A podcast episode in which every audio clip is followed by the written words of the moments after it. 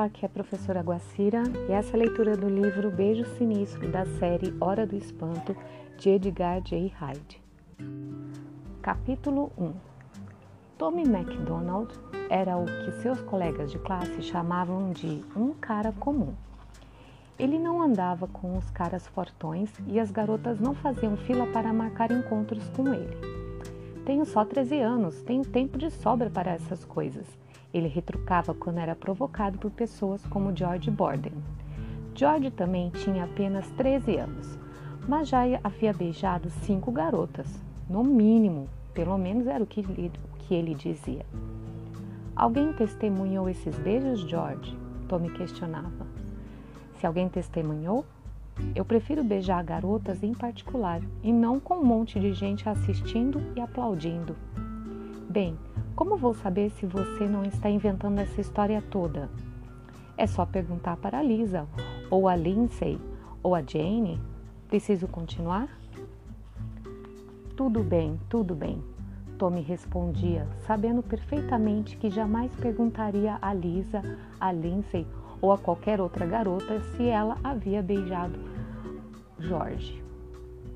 Tommy sentia-se deslocado e a confiança de Jorge com as garotas fazia que Tommy se sentisse infantil quando comparado ao amigo. Tommy estava com medo da festa de fim de ano. Seria o primeiro baile de comemoração, se é que essa é a palavra certa, de fim de ano escolar de Tommy no intimidante colégio Morborne High School. Por ser um cara tranquilo, Tommy deixava todas as brincadeiras de mau gosto para os outros meninos da classe.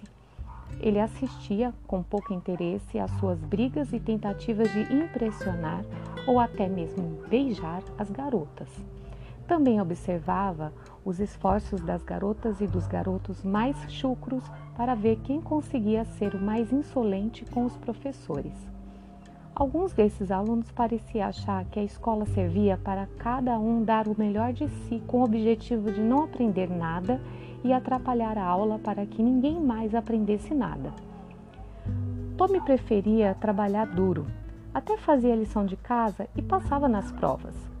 Os outros meninos sempre se perguntavam o que havia de errado com ele. Felizmente, Tommy tinha quase 1,80m de altura, apesar de ter apenas 13 anos de idade. Nas poucas ocasiões em que um dos caras fortões, como Ronnie Ryan, começou uma briga com ele, Tommy brigou para valer. Apesar de ele ter perdido as poucas brigas em que se envolveu, os valentões da escola, por fim, decidiram que ele era problema e que não valia a pena provocá-lo. Tommy não era o mais inteligente da classe. Precisava trabalhar duro para tirar boas notas e trabalhava duro mesmo. Ele queria ser repórter de um grande jornal quando terminasse a escola e sabia das qualificações necessárias para essa profissão. Brigar, importunar garotas, tomar advertências, isso era para babacas como Ronnie Ryan. Nada desviaria Tommy do seu objetivo de vida, nada. Tommy morava apenas um quarteirão da escola. George Borden era seu vizinho mais próximo, mas o pai dele tinha conseguido um emprego novo e havia se mudado com a família para um bairro mais afastado. Agora, George era um dos garotos que iam de transporte escolar para a escola e isso lhe dava bastante tempo para conversar com Tommy depois das aulas, quando eles se sentavam lado a lado para fazerem as lições da aula de redação. George, disse Tommy depois da aula de redação certo dia, você devia virar ventríloco quando se formar. Por quê? Porque você não parou de falar durante toda a aula de redação. Tenho certeza de que a professora Gray escutou a sua voz, mas em nenhum momento viu seus lábios se mexerem. Claro que não, exclamou George com orgulho. Pratico toda a noite na frente do espelho, enquanto você está fazendo a lição de casa, eu suponho. Como assim? É que eu nunca vejo você se preocupar com nada além de redação. Você nunca sai para passear depois da escola. Sempre passa os intervalos na biblioteca. Você devia viver o presente, não o futuro. Assim, eu não teria que falar o tempo todo. Você teria assuntos que valem a pena. Coisas do tipo beijar garotas, jogar futebol depois da aula. Legal, né? Você nunca se preocupa com o futuro, nem com o que vai fazer depois da escola? questionou Tommy. Claro que sim. Depois da escola vou levar a Meg e a Allen ao parque, respondeu George. Não é isso. Eu quero dizer, depois de se formar, quando você tiver 16 ou 18 anos, quando finalmente crescer, o que vai fazer? Tommy insistiu. Vou ser ventríloco. E como você não terá nada de útil para dizer, você se tornará o meu boneco. Tommy encarou George, que resolveu se afastar. Até amanhã, Tommy, disse George enquanto corria para pegar o ônibus escolar para casa. George estava rindo e ficou difícil Tommy não rir também. Até amanhã, seu maluco, Tommy gritou. Capítulo 2 Atenção! gritou a professora Sharp em meio ao barulho que os alunos da classe 1B faziam ao tomarem seus assentos. Tommy sentava-se sozinho e havia um lugar vago a seu lado na sala. Os lugares eram dispostos assim. Três colunas compridas de carteiras estendiam-se da frente para os fundos da sala de aula. Cada coluna possuía cinco carteiras duplas, uma atrás da outra. Assim, muitos alunos sentavam-se ao lado de um menino ou uma menina. Tommy sentava-se na carteira do meio, na fila próxima às janelas grandes. A carteira dupla atrás dele ficava totalmente vazia e Ronnie Ryan sentava-se na carteira atrás dessa carteira vazia. Ronnie era considerado tão má influência que se sentava sozinho na maioria das aulas, sempre no fundão. A maioria dos professores parecia ter desistido dele e achava melhor que ele ficasse o mais distante possível das atividades de ensino. Sem perceberem, os professores apenas deram a Ronnie uma ótima oportunidade para arremessar bolinhas de papel. Manny retirava a carga da caneta esferográfica e colocava a ponta mais fina na boca, e na outra ponta ele punha uma bolinha de papel amassado que ele chamava de bala. Em quase todas as aulas, os alunos dos quais Ronnie não gostava, e que eram a maioria deles, sentiam-se leve peteleco na, na nuca. Todos sabiam que a causa do incômodo era Ronnie com suas bolas de papel, mas a lei do silêncio que existia em todas as aulas de todas as salas de aula e impedia qualquer colaboração com os professores sempre funcionava. Assim, os professores não sabiam dessa malcriação particular de Ronnie. Atenção, repetiu a professora Sharp, elevando o tom de voz estridente. Quero que façam silêncio já. Aos poucos, os ruídos e os murmúrios foram cessando e a professora Sharp conseguiu falar. Os alunos estão, então repararam numa bela garota em pé ao lado da professora Sharp, perto da lousa. Ela parecia um pouco nervosa, obviamente esperando para ser apresentada. Antes de fazer a chamada, gostaria de apresentar a aluna nova. Ela é Sally N. Dickens. Alguns assobios partiram dos garotos que estavam na sala. A garota chamava, chamada N. Dickens corou. Seu rosto rosado contrastava intensamente com os belos cabelos lisos e loiros que iam até a cintura. Ela era muito alta, mais alta do que qualquer outra garota da classe, com certeza. Estava impecavelmente bem vestida e tudo nela revelava seu porte de moça.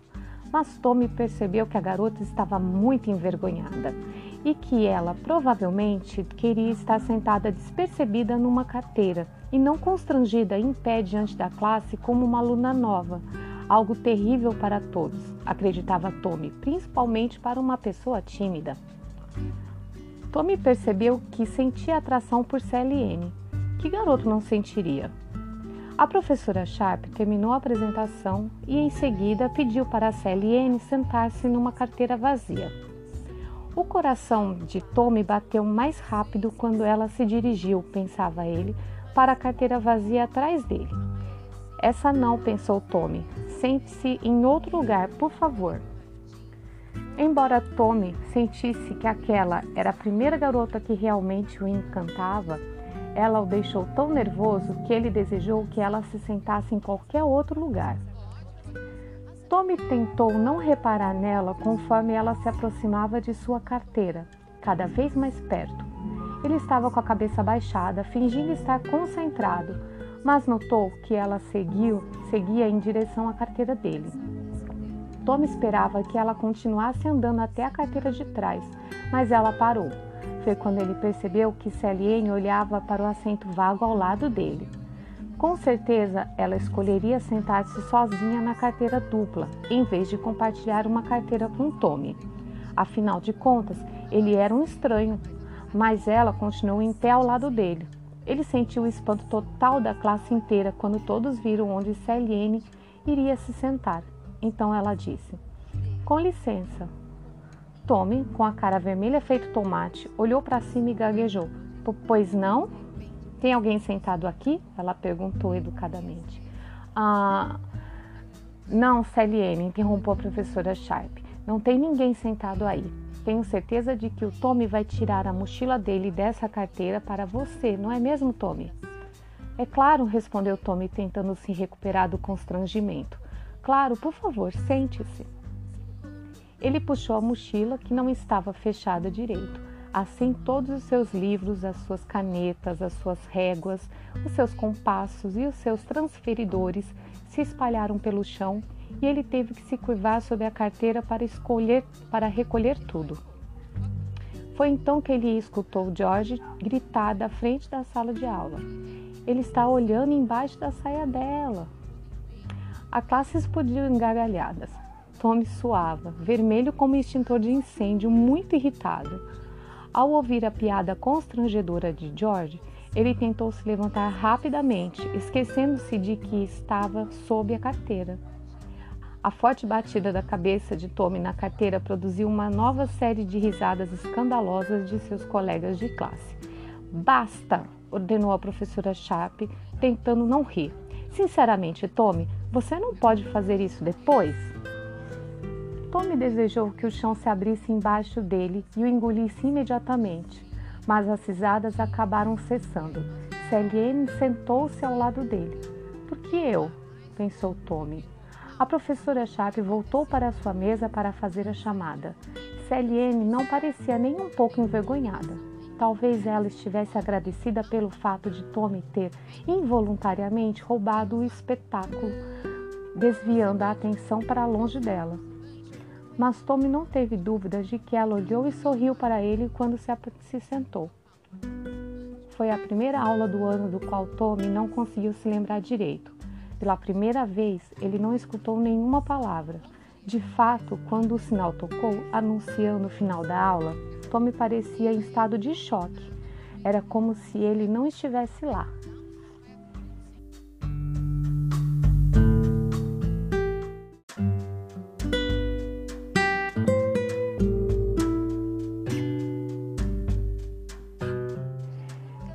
Capítulo 3 Como ela é, Tommy? perguntou George na aula de redação no fim do dia, em seu melhor estilo de ventríloco, mas não obteve resposta.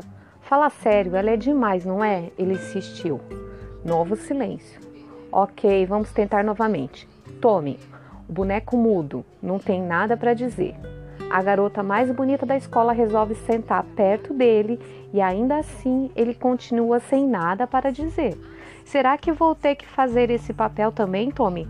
Ora essa, Jorge, disse Jorge imitando a voz grossa de Tommy. Como você pode ver, estou cheio de magnetismo animal. As garotas não conseguem resistir a mim. Cala a boca, George. Tommy repreendeu o irritado. Brincadeira, Tommy, mas vou dizer uma coisa. Ainda bem que você não está interessado em beijar a CLN, porque senão teria que enfrentar uma fila de um quilômetro e eu sou o primeiro. Disse George, rindo sem mover os lábios. Tommy não respondeu. Tommy não foi à biblioteca no intervalo daquela manhã. Em vez disso, ele decidiu procurar CLN. Não para falar com ela, ele não era tão valente assim, mas só para olhar para ela. A garota era linda, não saía do pensamento dele. Quando George viu Tommy no intervalo, parou de jogar futebol para falar com ele. Tudo bem, Tommy? perguntou. Claro, porque não estaria? Tommy respondeu enfático. Tudo bem, tudo bem. É só que você parece meio perdido. eles viram Ann conversando com algumas garotas da classe na fila da lanchonete. Vamos lá nos apresentar, disse George, caminhando em direção a Ann. Como assim? O que vamos dizer? perguntou Tommy nervoso. Você vai dizer aquilo que você é bom em dizer. Nada. Quando se trata de garotas, você é um boneco, lembra? provocou George. Será que George queria marcar um encontro entre Tommy e Sally Ann? Será que ele teria um super plano para reunir aquelas duas almas gêmeas? Era o que Tommy se perguntava. Almas gêmeas. Tommy pensava se essas coisas realmente existiam. Quanto mais ele pensava em Ann, mais dizia para si mesmo: Tudo bem, eu estou interessado em garotas. E agora? Conforme eles se aproximavam do grupo de garotas que incluía Sally Ann, Tommy sentia os nervos à flor da pele. Agora que ele tinha admitido que gostava dela, tudo o que precisava fazer era falar com ela, caramba. Ele estava em pânico. Você fala, gênio, ele implorou ao George. Tudo bem, deixa comigo.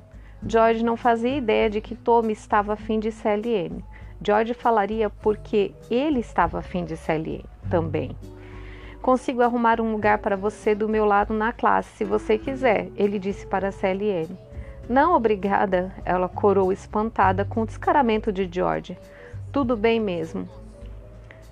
Tommy gelou. Seu melhor amigo, seu único amigo de verdade, estava falando com sua garota.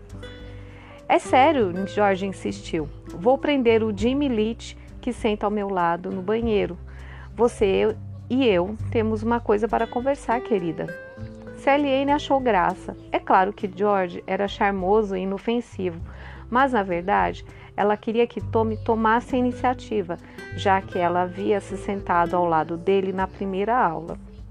Ela havia reparado nele no meio da multidão quando se juntou à classe naquela manhã. Tommy era tão alto quanto ela, que se incomodava quando precisava olhar para baixo para garotos como George. Ann sentia-se mais velha por conta disso, afinal de contas, ela tinha apenas 13 anos mas Tommy não fazia ideia do que ela pensava. E como Tommy tinha ficado? E como Tommy ficou calado, Sally achou que ele não tinha interesse, só estava lá para dar uma força a George, ela pensou. Posso pagar um almoço para você algum dia? disse George na sua melhor interpretação de galã. Se você pode pagar um almoço para mim, ela repetiu admirada e continuou. Só se for num restaurante muito chique, não, infelizmente não. George se esquivou. Afinal, era ele que devia fazer as piadas. Que tal dividirmos os, seus, os meus lanches na hora do almoço? Só se forem de caviar e salmão defumado, ela brincou. Ótimo, disse George. Vou trazer champanhe, ou melhor, refrigerante, como é conhecido nestas bandas. Meio-dia e meia no salão? Ela perguntou, quase desinteressada. Combinado. Até mais tarde, então, esbanjador, ela riu. É assim que se faz. George sorriu malicioso quando viu Tommy olhando para ele. Alguma coisa errada, meu chapa? Não quer aprender a pegar garotas? Eu nem vou cobrar a aula. George já havia apanhado algumas vezes. O punho de Ronnie Ryan tinha acertado em cheio o queixo dele. Às vezes, George podia fazer piada sem problemas, outras vezes não. Naquele dia, quando foi ao chão, assim que o soco de Tommy acertou seu rosto, ele percebeu que havia passado dos limites. Levante-se, ordenou Tommy. Ao perceber que Tommy pretendia acertá-lo de novo, George se lembrou, entre outras coisas, de que sua própria altura não passava de um metro e meio. Ele retrucou: Está brincando, certo? De pé! gritou Tommy, ameaçando-o. Talvez você precise de uma aula de boxe. Talvez você não seja tão esperto assim. O rosto de Tommy estava vermelho. Ele estava com muita raiva ao gritar com George no chão. Claro que a notícia da explosão de ira do Tommy se, logo se espalhou pela escola.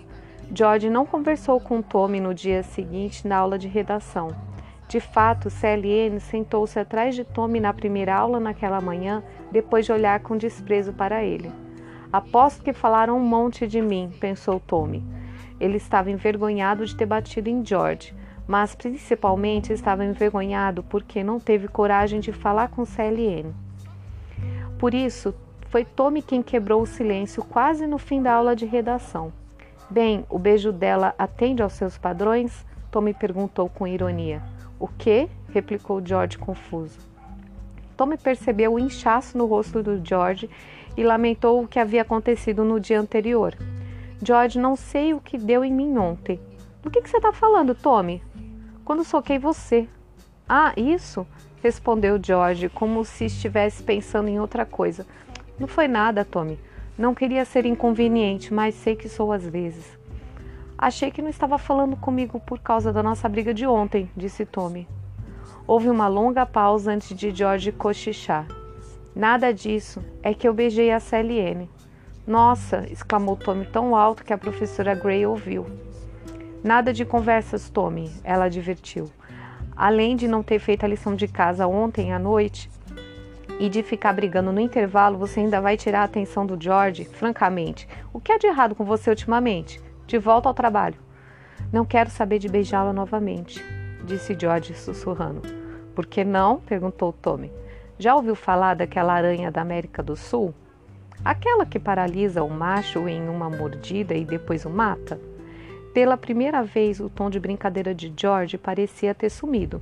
Eu, sei lá. Pois bem, eu estava voltando com ela para a classe depois do almoço. A gente tinha acabado de dividir o meu sanduíche de carne. Claro, só para impressionar a senhora Champagne, retrucou Tony. Quando saquei que era a hora certa do beijo. Com toda a sua experiência, né? E olha que você também só tem 13 anos. Então você sacou o momento. O seu método científico de tomada de decisão deu errado, Dr. George Borden. Não, era o momento certo, mas. George fez uma pausa. Mas o quê? perguntou Tommy, agora muito interessado. Bem, foi meio apavorante. Não me diga que você ficou com medo, grande beijoqueiro. Jorge fez uma, uma nova pausa. Pois é, foi o que aconteceu, ele disse. O sinal tocou anunciando o fim da aula. Assim que eles saíram, Tommy disse a George: Vamos dar uma volta por aí. E cabular a próxima aula? Isso, quero passar nessa história limpo. Ando meio intrigado com essa garota, revelou Tommy. Eles foram sentar-se perto da banca de jornal para tomar sorvete. Tanto George quanto Tommy sabiam que perderiam a aula de artes e que teriam que arrumar uma boa explicação para isso. Então, George, conte sobre o tal beijo. Mais uma vez, George hesitou. Bem, eu meio que. Ele procurou escolher bem a palavra certa. Congelei. Congelou, repetiu Tommy. Deixa de frescura. Não tem graça, Tommy. Eu cheguei e me aproximei. Ela pareceu achar uma boa ideia. Eu a beijei, mas os lábios dela estavam tão gelados. Em pleno verão? Exatamente, foi isso. Isso só o começo. Os lábios dela não estavam gelados, estavam congelados. Deu um branco na minha cabeça. Eu não conseguia me mexer, não sabia o que pensar. Não só os meus próprios lábios ficaram gelados, mas o ar ficou frio. E eu me lembro de ter achado que parecia que estava beijando um fantasma. Fantasma? Tom, Tom engasgou.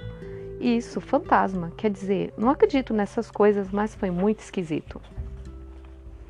Tem certeza de que não andou imaginando tudo isso? perguntou Tom irônico.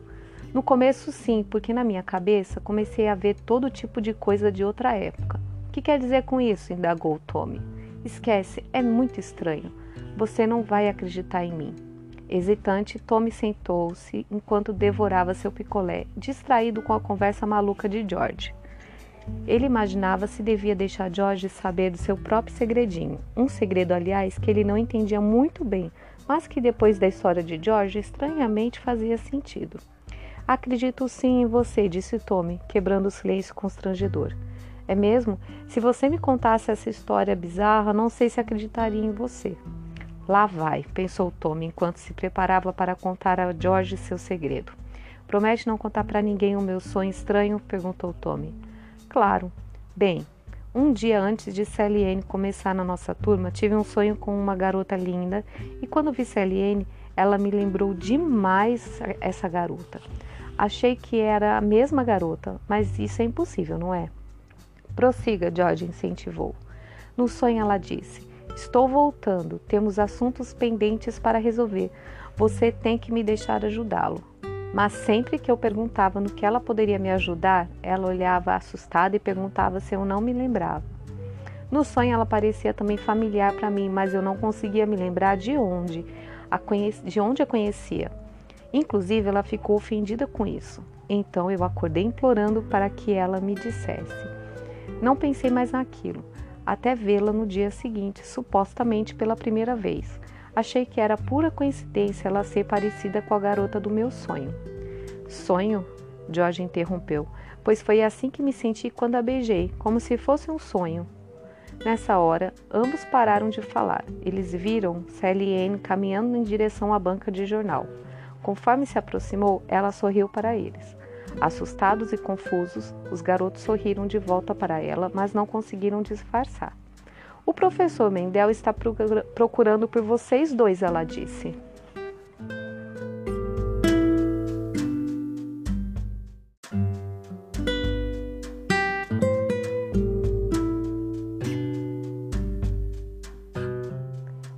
Beijo Sinistro, capítulo 4 O professor Mendel era chamado de professor pincel pelos alunos porque parecia mais apropriado a um professor de artes.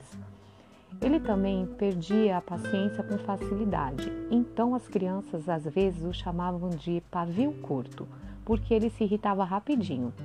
Tinha só 42 anos, mas para as crianças, qualquer pessoa que tivesse mais de 16 anos de idade já estava velha.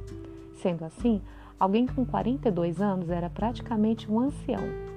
Então Mendel Pavio Curto era velho e assustador, quando George e Tommy chegaram à aula faltando apenas 10 minutos para o final, Pavio Curto já estava soltando fumaça em cima deles. Eu sou responsável por vocês durante o horário em que vocês deveriam estar na minha aula. Se alguma coisa acontecesse com vocês, eu estaria em grandes apuros, ele gritou.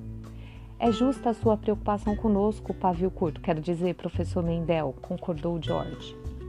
O professor Mendel ordenou que eles sentassem e não fizessem mais nada nos minutos restantes da aula. George, cochichou Tommy, o que foi? Olhe o que a CLN está pintando. Alguns alunos da aula de artes, obviamente, pintavam um ramalhete de flores. Espero que tenham gostado da aula sobre natureza morta, professor Mendel comentou. Ela parece morta mesmo para mim, gritou Ronnie Ryan, provocando muitas risadas. Se quiser continuar vivo, fique de boca fechada, Ryan, rosnou o homem do pavio curto. Vou continuar muito vivo, sim, professor Mendel. Afinal de contas, você explicou que é responsável pelo meu bem-estar enquanto eu estiver na sua aula, disse Rony com ar de, esper... com ar de espertalhão. Exatamente, enquanto estiver na minha aula.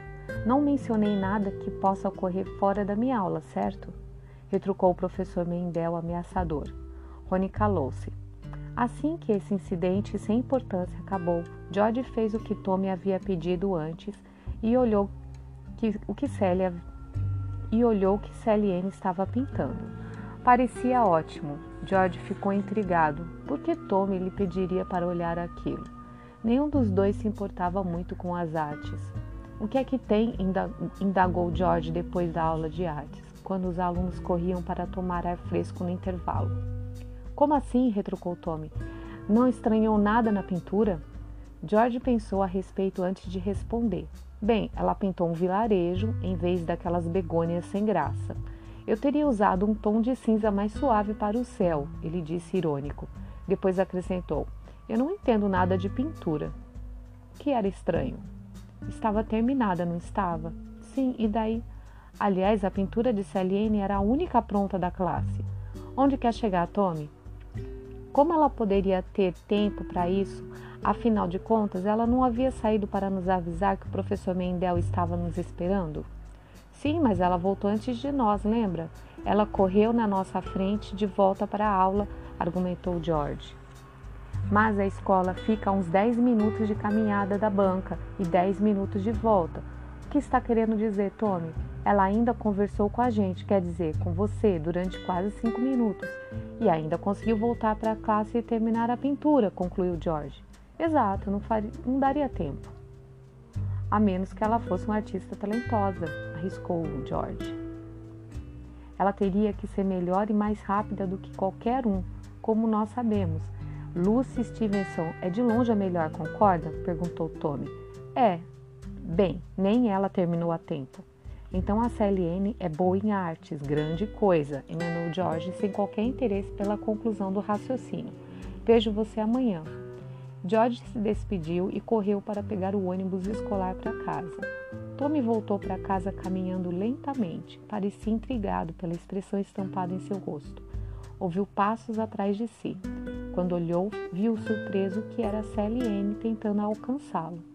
Oi, Tommy, ela disse. Capítulo 5 Espero que o professor Mendel não tenha assustado você, ela zombou. Agora consigo entender porque você e o George se deram tão bem. Ambos têm o mesmo senso de humor, disse Tommy. E o que mais você acha que temos em comum? Ela perguntou, sentindo Tommy um pouco amuado. Nenhum dos dois é engraçado, disse Tommy, continuando a andar. Não precisa ser grosso, Tommy. De qualquer forma, eu não sabia que você voltaria a falar comigo. Achei que você ficaria ao lado de seu parceiro de beijo depois que eu bati nele. Entendo, ela disse pensativa. Bem, cheguei, disse Tommy parando na porta de sua casa. Não vai me convidar para tomar um café? Ela se ofereceu rindo. Tommy ficou surpreso. Por quê? perguntou curioso. Porque temos muito a conversar. Tommy não conseguia se lembrar muito bem de tê-la convidado para entrar, mas lá estava ele colocando leite no café dela, nervoso ao oferecer biscoitos. Porém, sentia-se muita vontade com ela sem entender o motivo. Então ela foi direta com ele. Tome, por favor, não conte para ninguém, mas eu sou uma bruxa. Sentado, Tommy a observava tomar calmamente um gole de café. O café está uma delícia, Tommy. É do Brasil? Tommy apenas observava. Não diga que não adivinhou, ela disse. Tommy não então começou a rir. Rapidamente se controlou, mas com dificuldades para se conter. Não vou rir na cara dela, ele pensou. Ela pode realmente acreditar que é uma bruxa. Afinal de contas, o George acha que é comediante, o professor Mendel acha que é professor de artes e ela acha que é uma bruxa. Vivemos num mundo maluco e confuso, não é mesmo?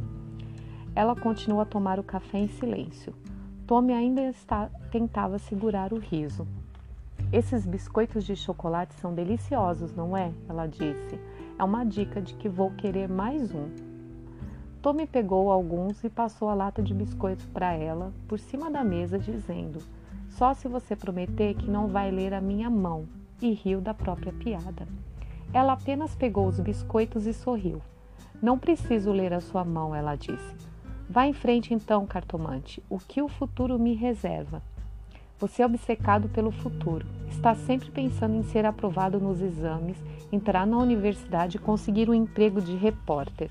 De certa maneira, já está vivendo no futuro. Provavelmente é capaz de adivinhar o próprio futuro sem a ajuda da gente como eu, disse CLN. Então não devo pensar tanto assim no futuro. É isso que está me dizendo?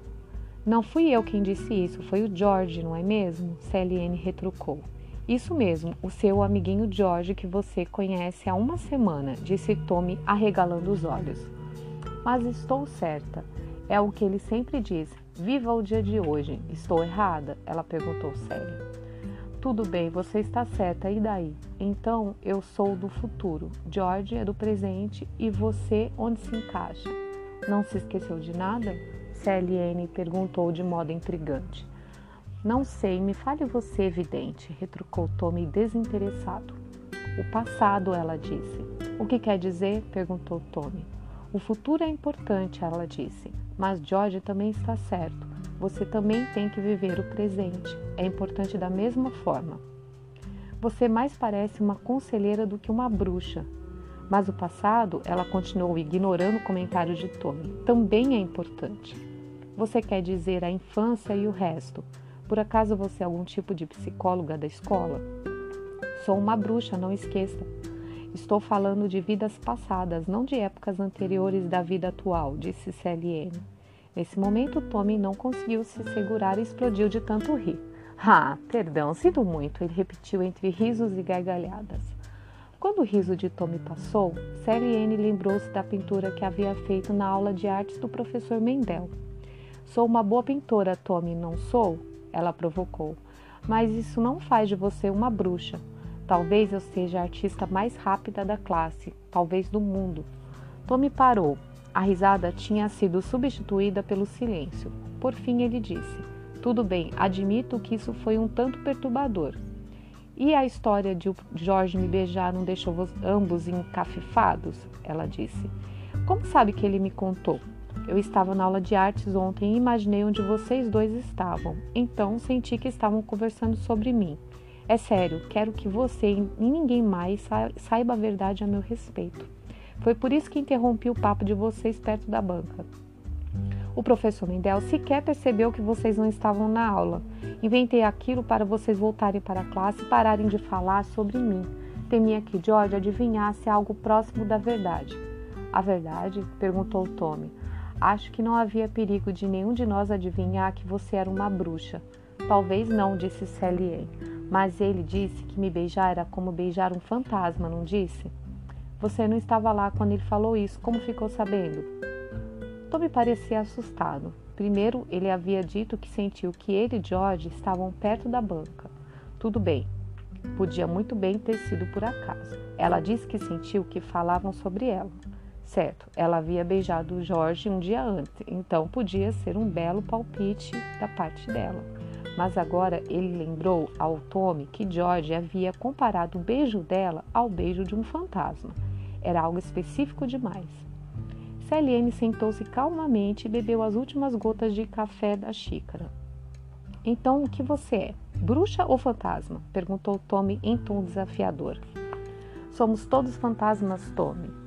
Todos nós já vivemos antes, retornamos para corrigir as coisas erradas que fizemos da última vez. Não é nisso que os budistas acreditam? Não é apenas uma crença budista, mas não importa no que as pessoas acreditam, acreditam afirmou Sally. A mãe de Tommy vinha chegando pela porta dos fundos. Ele conseguia vê-la através da, grade, da, janela, da grande janela da cozinha, atrapalhada com várias sacolas de compras. No que você acredita, Tommy?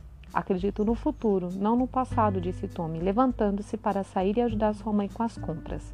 Ele olhou de volta para Sally que colocava a jaqueta da escola. Tommy sorriu para ela. Um dia, Tommy, você verá que grande parte do que você chama de presente é apenas uma ilusão, ela disse. Quem é capaz de dizer o que é real? Tommy dirigia-se para a porta dos fundos quando ela disse isso.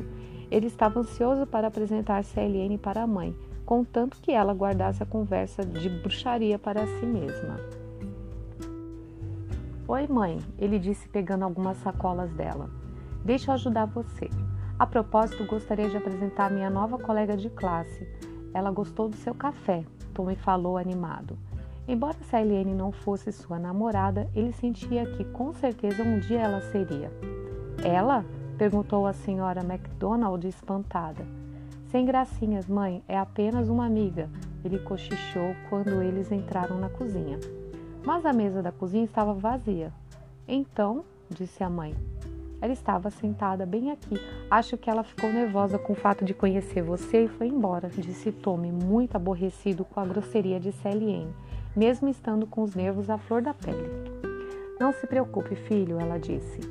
A mãe de Tommy começou a lavar os o pires e a xícara de café que estavam na mesa e emendou. Achei que você gostasse desse café brasileiro. Mas eu gosto, retrucou Tony. Então por que não tomou uma xícara? A mãe perguntou. Eu tomei, disse Tommy intrigado. Bem, vocês só usaram um pires e uma xícara. Você e a sua namorada, desculpe, sua colega de classe dividiram a mesma xícara? Indagou a senhora MacDonald. Não, claro que não. Bem, se você tomou uma xícara e ela tomou outra, onde está a outra xícara? A senhora MacDonald parou, olhou para Tommy e continuou. Não precisa inventar histórias, Tommy. Em breve você vai trazer garotas para casa. Não tente impressionar o mundo contando lorotas. Não havia nenhuma garota aqui, não é, filho? Tommy estava pasmo. Como assim? Você acha que eu inventei tudo isso? Se eu quisesse inventar histórias impressionantes, diria que tinha assaltado um banco ou viajado até a lua. mas tomar uma xícara de café com uma colega de classe, essa não. Você tem que acreditar em mim, ela estava bem ali. Então ele se lembrou de que ela havia comido alguns biscoitos de chocolate. Veja, dê uma olhada nisso, ele disse, abrindo a lata de biscoitos. Para sua surpresa, o pacote de biscoitos estava intacto. O que há de errado, Tommy? A mãe perguntou. Nada, disse Tommy, contemplando o pacote de biscoitos cheio. Acho que adormeci e tive um sonho. Mas claro que ele sabia que não tinha sido um sonho.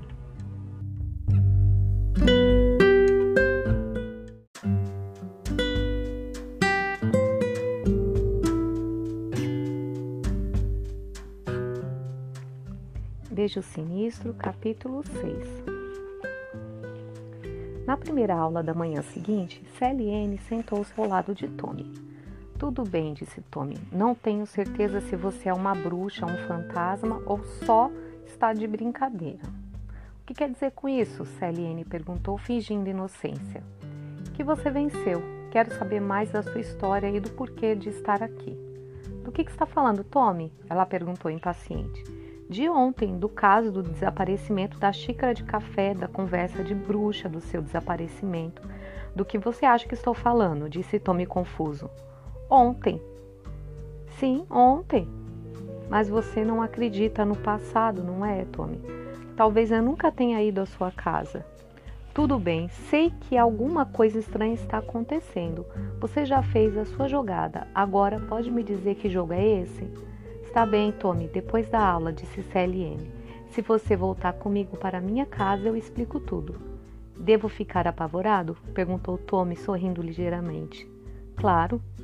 Tommy parou de sorrir.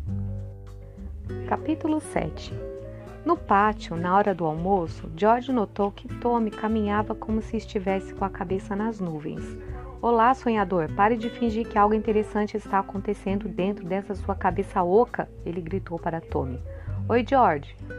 Tommy, eu estava pensando a respeito do que você disse sobre a pintura da Celiane. É meio fantasmagórica, não é? George arriscou. Agora Tommy queria ser o único a saber do segredo de Celiane, então ele mentiu para George dizendo que havia resolvido o mistério da pintora mais rápida da história da escola. Bem, falei com Celiane ontem à noite. Ontem à noite? Quer dizer que se encontrou com ela fora da escola? Perguntou George surpreso. Algum problema?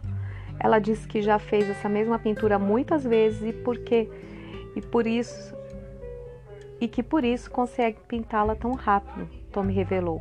Então nenhum mistério? perguntou George, parecendo pouco convencido.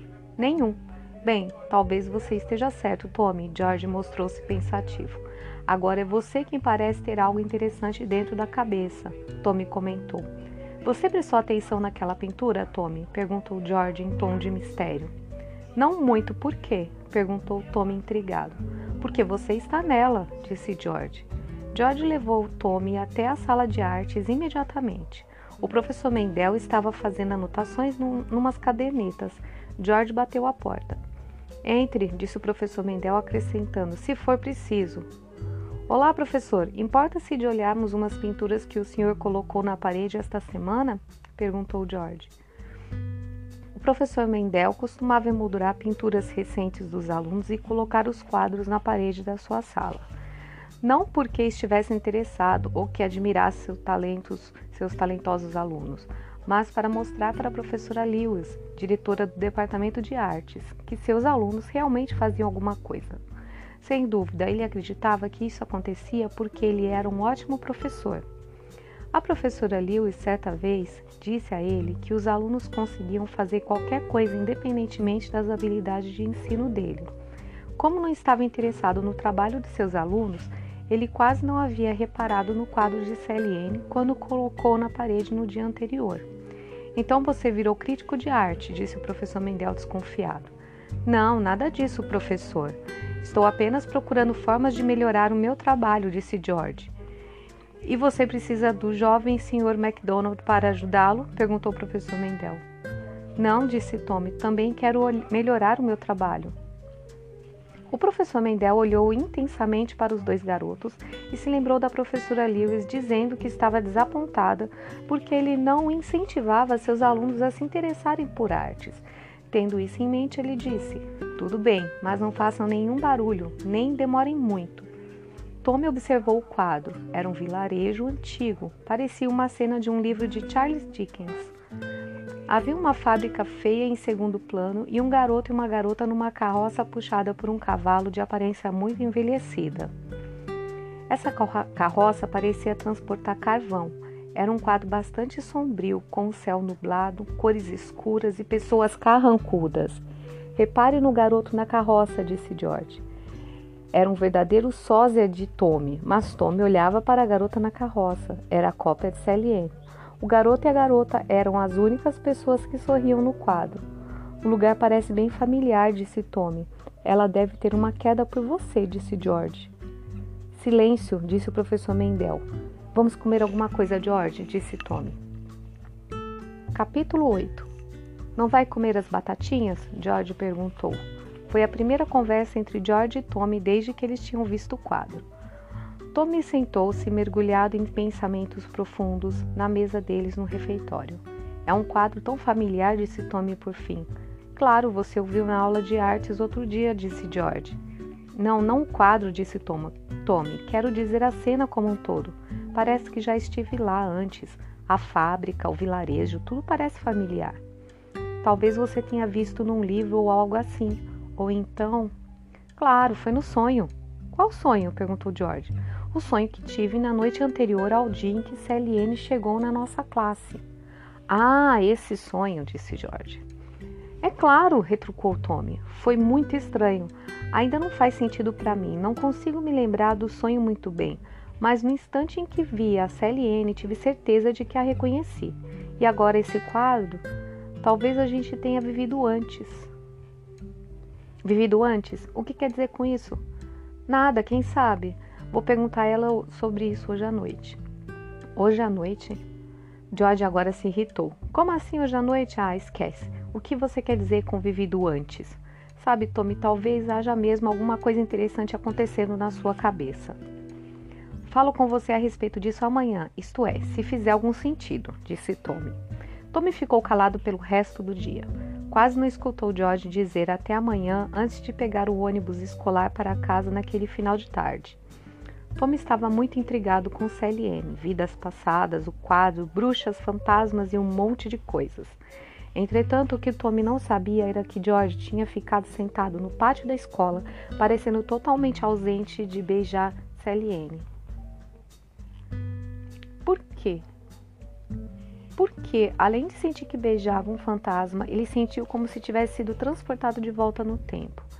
Na verdade, ele parecia ter entrado num transe hipnótico, pois lembrava nitidamente do vilarejo, da fábrica, do velho cavalo cansado, da garota na carroça.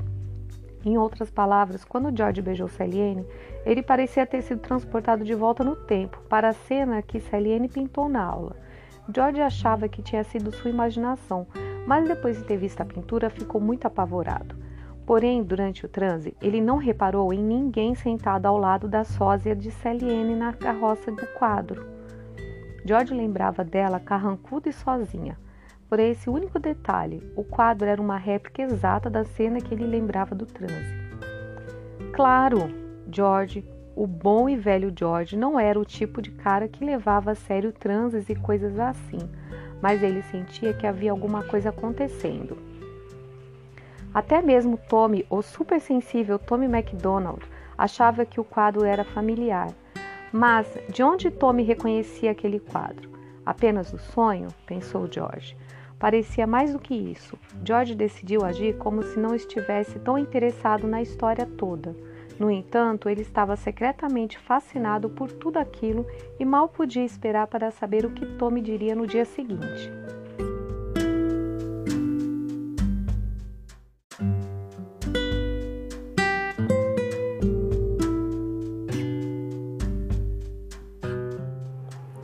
Beijo Sinistro, capítulo 9 CLN se enfiou atrás de Tommy nos portões da escola e de repente gritou: Peguei você! Minha nossa! Tony berrou. Então ele percebeu que era apenas CLN brincando. Você continua sem graça, ele disse seco. Ora, anime-se, jovem ranzinza, e ande logo, ou vamos perder o trem. Ela disse apressando-se. Trem? gritou Tommy atrás dela. Isso, venha, não moro nesta parte da cidade. Ela chamou Tommy novamente. Se ela não mora nesta parte da cidade, por que frequenta esta escola? Tommy pensou. Eles pegaram o trem bem na hora. CLN mostrou seu passe de trem de estudante ao fiscal, que pareceu desanimado demais para verificá-lo direito. Você falou antes que eu deveria ficar apavorado, disse Tommy, não totalmente convencido de que deveria. Bem, ela respondeu, isso depende se você tem a mente, a mente aberta. Como assim? perguntou Tommy. Não sei se você está pronto ou não, mas vamos lá, observe isto. Celiene levantou-se no trem e andou até a porta do vagão. Com licença, pessoal, atenção, gente, ela gritou. Escutem, por favor. Tommy ficou tão envergonhado que afundou no banco em que estava sentado. Celiene continuou. Gostaria de cantar uma música para vocês. E ela começou a cantar. She loves you, yeah, yeah, yeah. O refrão de uma antiga canção dos Beatles. E ainda por cima dançou. Então ela subiu num assento vago perto de um respeitável, mas muito mal-humorado senhor de meia idade. Ela batia palmas e cantava a plenos pulmões. Tom estava inquieto, fechou os olhos e fingiu dormir. Celiene percebeu e resolveu chamar a atenção para ele. Ouçam todos mais uma vez. Tenho uma notícia escandalosa para dar a vocês. Estão vendo ali, naquele assento? Tommy sabia que ela estava apontando para o assento dele. Ali está sentado Tommy MacDonald, que nunca beijou uma garota. Nenhuma. Fique quieta, por favor, cale a boca, Tommy disse mentalmente, perguntando-se o que tinha acontecido com CLN. Nervoso, ele olhou ao redor, esperando que todos no vagão o encarassem. Para sua surpresa, tudo estava como antes. Ninguém se mexeu. Aliás, todos continuavam a fazer exatamente o que faziam antes de CLN começar sua cena. Na verdade, parecia que CLN era invisível para eles. Ele se levantou e disse: CLN. Mas, antes que pudesse continuar, quase todos no vagão olharam para ele sozinho, em pé, falando o nome de uma garota. Ninguém pode me ver nem ouvir, Celiane gritou. Mas eles me ouvem, disse Tommy sem pensar. E claro, os demais passageiros olharam mais uma vez para ele, achando que se tratava de um doido. Sim, eles podem ouvi-lo muito bem, mas não a mim, veja só. Celiane falou com ar de travessura e foi até um senhor careca. Olá, carequinha, cadê o seu cabelo? Mais uma vez, Tommy não pensou e deixou escapar. Celiene, pare com isso, a falta de cabelo não é culpa dele. O idoso sem cabelo encarou Tommy. Está falando de mim, rapazinho? Não, não, claro que não, Tommy negou. Outro careca que estava mais adiante no vagão levantou-se furioso. Bem, nesse caso, o jovem insolente deve estar falando de mim. Não, não, desculpe, foi um engano, sinto muito. Agora, Tommy estava realmente confuso. Bem, então ele deve estar falando de mim, disse outro homem, tirando o chapéu e mostrando a careca reluzente. Era um pesadelo. Todos os três carecas se levantaram e começaram a se aproximar lentamente de Tommy. Você precisa aprender uma lição, seu moleque atrevido, disse um deles. É sério, foi engano, eu não estava falando de nenhum de vocês, ele implorou, afastando-se dos homens que avançavam. Nesse caso, você deve estar falando de mim, disse a voz de um quarto homem com cabelo ele levou as mãos à cabeça e arrancou o cabelo. Era uma peruca. E também era careca.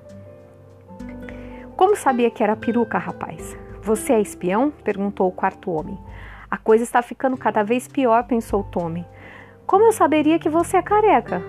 Como assim, espião? Celiene? Tommy chamou. De repente, o trem parou, não estava perto de nenhuma estação. Estranhamente, todos os passageiros estavam novamente sentados. O homem de peruca estava com a peruca no lugar. O careca de chapéu estava com o chapéu intacto. Ambos liam jornais como se nada tivesse acontecido. Tommy voltou a sentar-se e se perguntou se tudo não passava de um sonho, um transe. O trem voltou a se movimentar. Celiane apareceu sentada ao, ao lado de Tommy. Tudo o que ele escutava agora era o barulho do trem trepidando ao longo dos trilhos.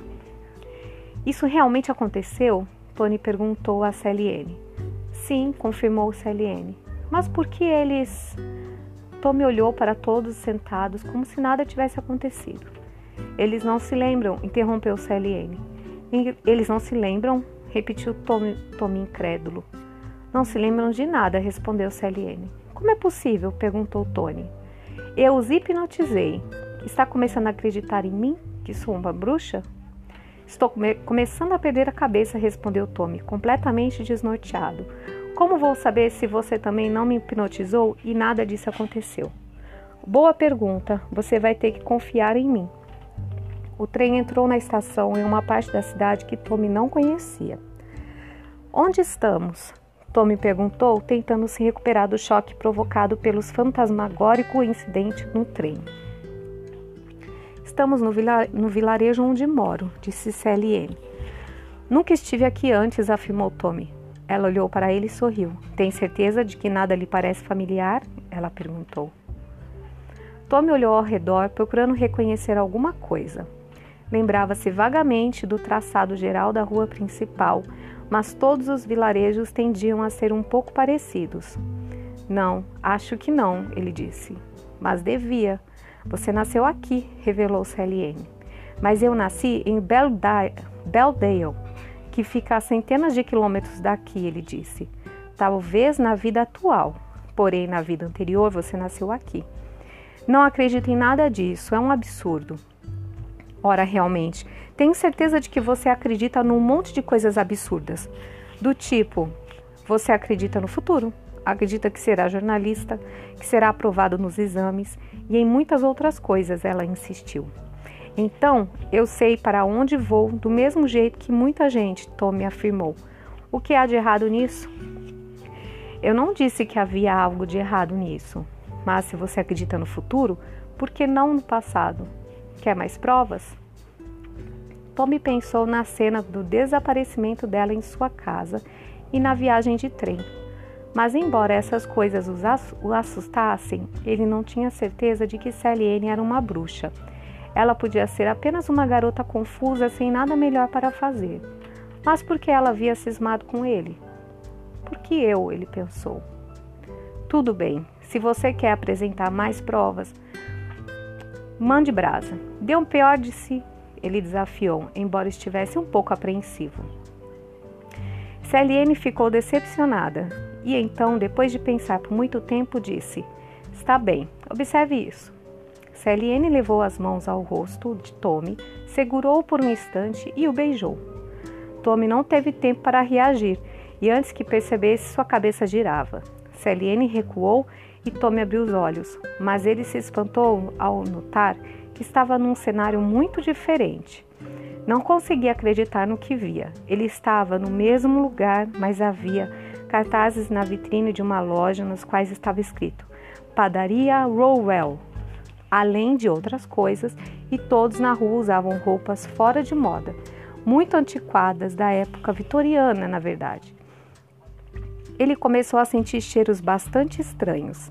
Então percebeu que não existiam carros, apenas carroças puxadas por cavalos. Reparou ainda que a estrada não era asfaltada, era de terra, como num velho filme de faroeste. Os barulhos eram de cavalos trotando, carroças circulando e cocheiros estalando chicotes. Era como se ele estivesse voltado no tempo. Então ele olhou para a Celine e viu que ela usava o mesmo vestido fora de moda que ele se lembrava dela ter pintado na aula de artes do professor Mendel. Ele ficou perplexo. Sua mente tentava entender o que estava acontecendo. Acorde, ele dizia em voz alta para si mesmo. Acorde, Tommy. Você está acordado, mais acordado que o normal. O que você considera acordado não é tão acordado quanto isto. Isto é real, Tommy, afirmava Celiene. Ele olhou ao redor e imediatamente reconheceu a velha fábrica da pintura. Na verdade, ali tudo era exatamente igual à pintura. De repente, Tommy percebeu que usava roupas diferentes. Ele estava vestido exatamente como o garoto na pintura de CLN, com a mesma boina na cabeça, a mesma calça marrom com suspensórios, a mesma camisa branca listrada sem colarinho. Não pode ser real, não pode ser, não pode ser. Tommy começou a sentir que estava adormecendo. Não pode ser, não pode ser, não pode ser, não pode.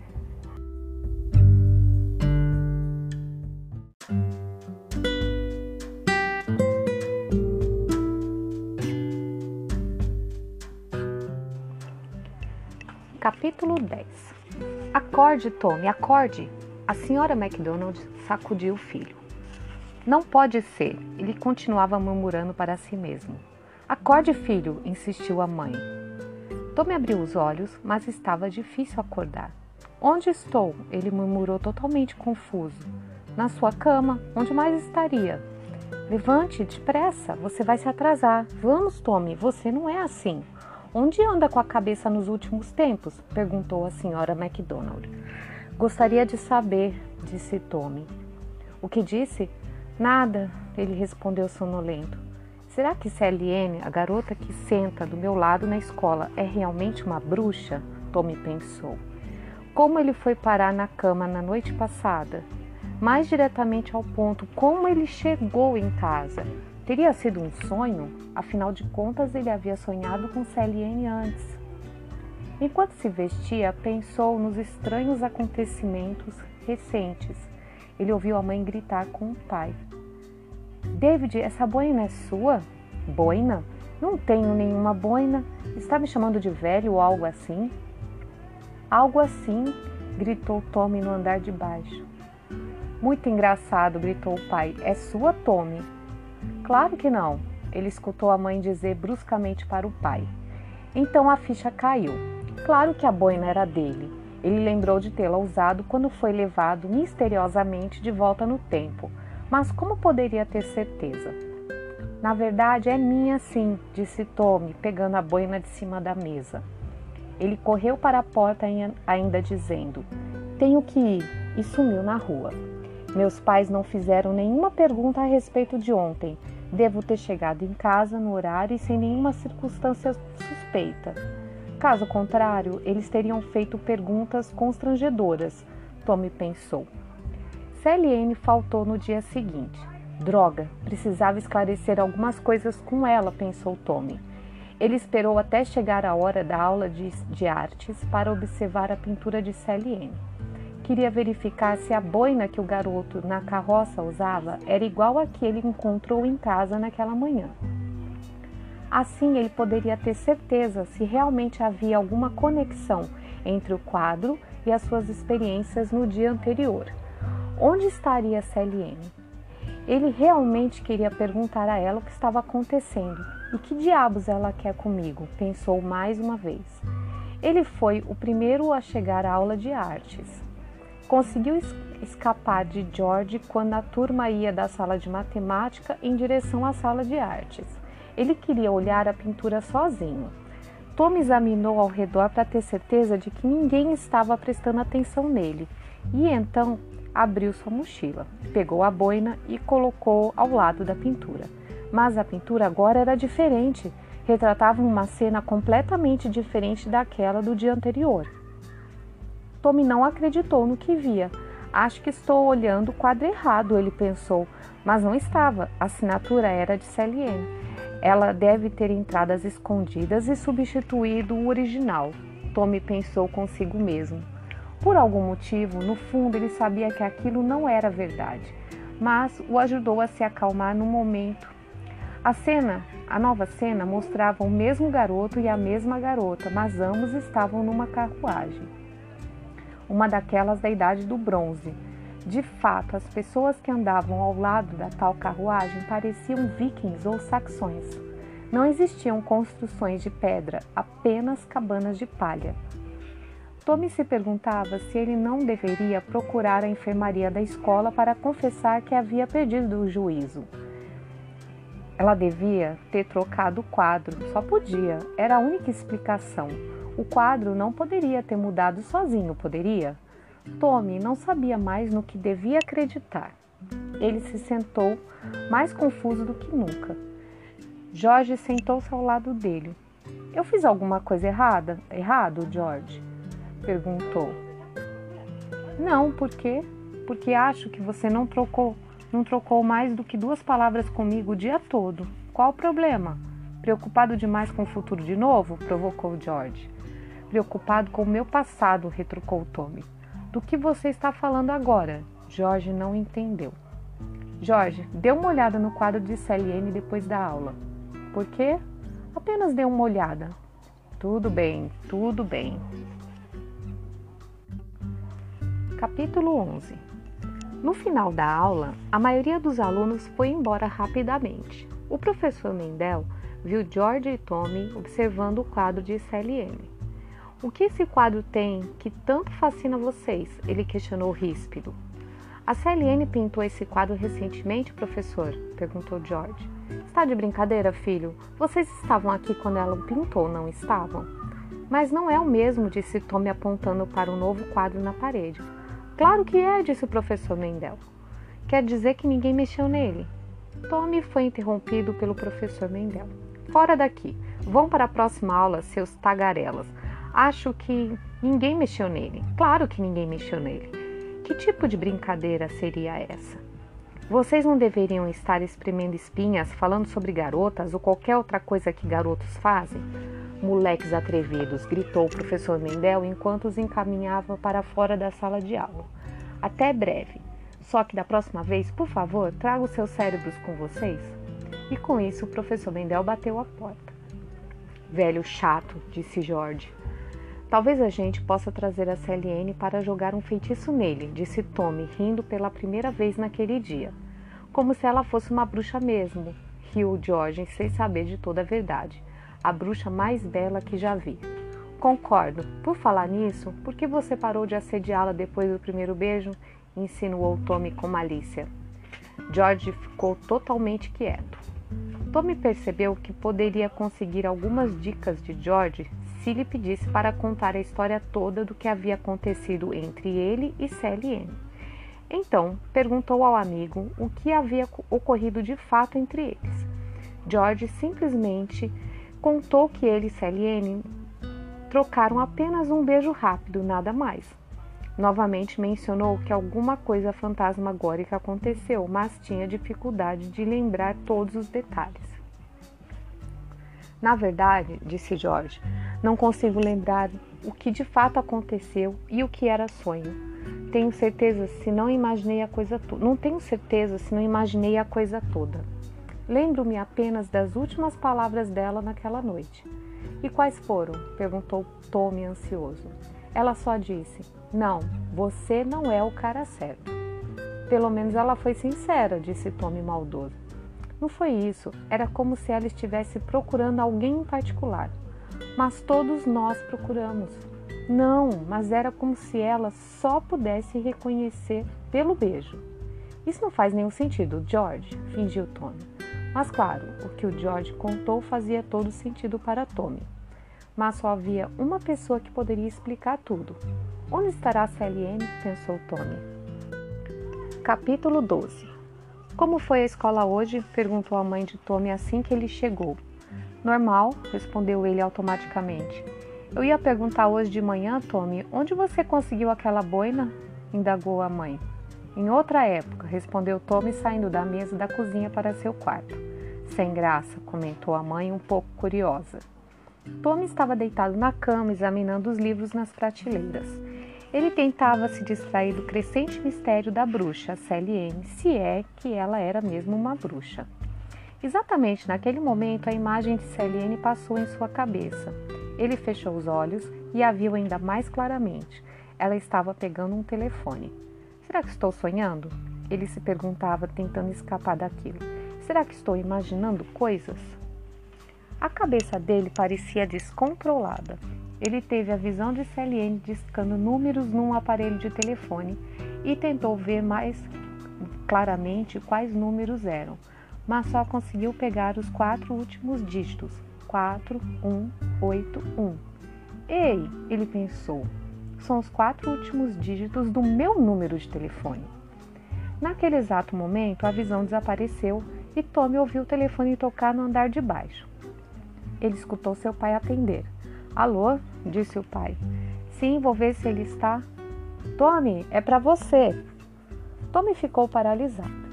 Uau! Talvez existisse alguma verdade nessa coisa de clarividência, afinal de contas. Ele tentava esclarecer tudo. De qualquer forma, não poderia ser Celine. Ela sequer sabia o número dele. Deve ser o Jorge, pensou. Conforme desceu as escadas, ouviu a mãe perguntar ao pai quem queria falar com o Tony. Ela disse que é uma antiga namorada, o pai retrucou. Uma antiga namorada, exclamou a mãe. Mas o Tommy nunca teve namorada, pelo menos não que eu saiba. Tommy viu o telefone em cima da mesinha. Será que devia atender? A mãe estava certa. Ele nunca teve nenhuma namorada. Pelo menos achava que não, não nesta vida. Ele atendeu. Alô? Oi, Tommy. Era a CLM. Com certeza, Tommy, não nesta vida, ela disse, como se tivesse acabado de ler o pensamento dele. Precisamos conversar, ele disse impaciente. Quem é essa garota no telefone, Tommy? gritou a mãe, levantando-se da cadeira. Você está namorando escondido da gente, não conta nada, gritou o pai, também levantando-se. Vamos ter que grampear o telefone, riu a senhora MacDonald. É a única maneira de descobrirmos o que está acontecendo por aqui. Tommy, chamou Celine ao telefone, tentando retomar a atenção de Tommy. Encontre-se comigo na estação de trem em uma hora. Como conseguiu o meu número? Ele questionou, mas ela desligou. A estação de trem, Motivos para preocupação, pensou Tommy. Primeiro, ela sabe o meu número. Segundo, está escuro. Terceiro, a última viagem de trem com CLN me deixou doido. Quarto, está chovendo e vou me molhar. Quinto, a mãe e o papai também estão muito interessados na pessoa que acham que é o amor da minha vida. Sexto, ainda não tenho o amor da minha vida. Sétimo, estou entrando em pânico. Enquanto enumerava os motivos de preocupação, ele subiu a escada, trocou de roupa, colocou os jeans e a jaqueta, e ao mesmo tempo escapou de todas as perguntas que seus pais intrometidos fizeram. Tommy, você não está ouvindo? Onde você vai? perguntou a mãe. Tem alguma coisa errada, filho? perguntou o pai quando Tommy soltou, saltou os últimos degraus da escada. Acho que tem algo errado, Jen. Ele ouviu a voz distante do pai dizer para a mãe. Belo detetive, pensou Tommy com ironia. Oitavo, os meus pais são chatos. Nono, aonde isso vai me levar? Décimo, que droga eu vim fazer aqui? Ele agora estava na estação. Chegou meia hora mais cedo. Estava ensopado, cansado, confuso. Essa meia hora passou lentamente. Demorou, mas passou. E décimo primeiro. Lá vem CLN.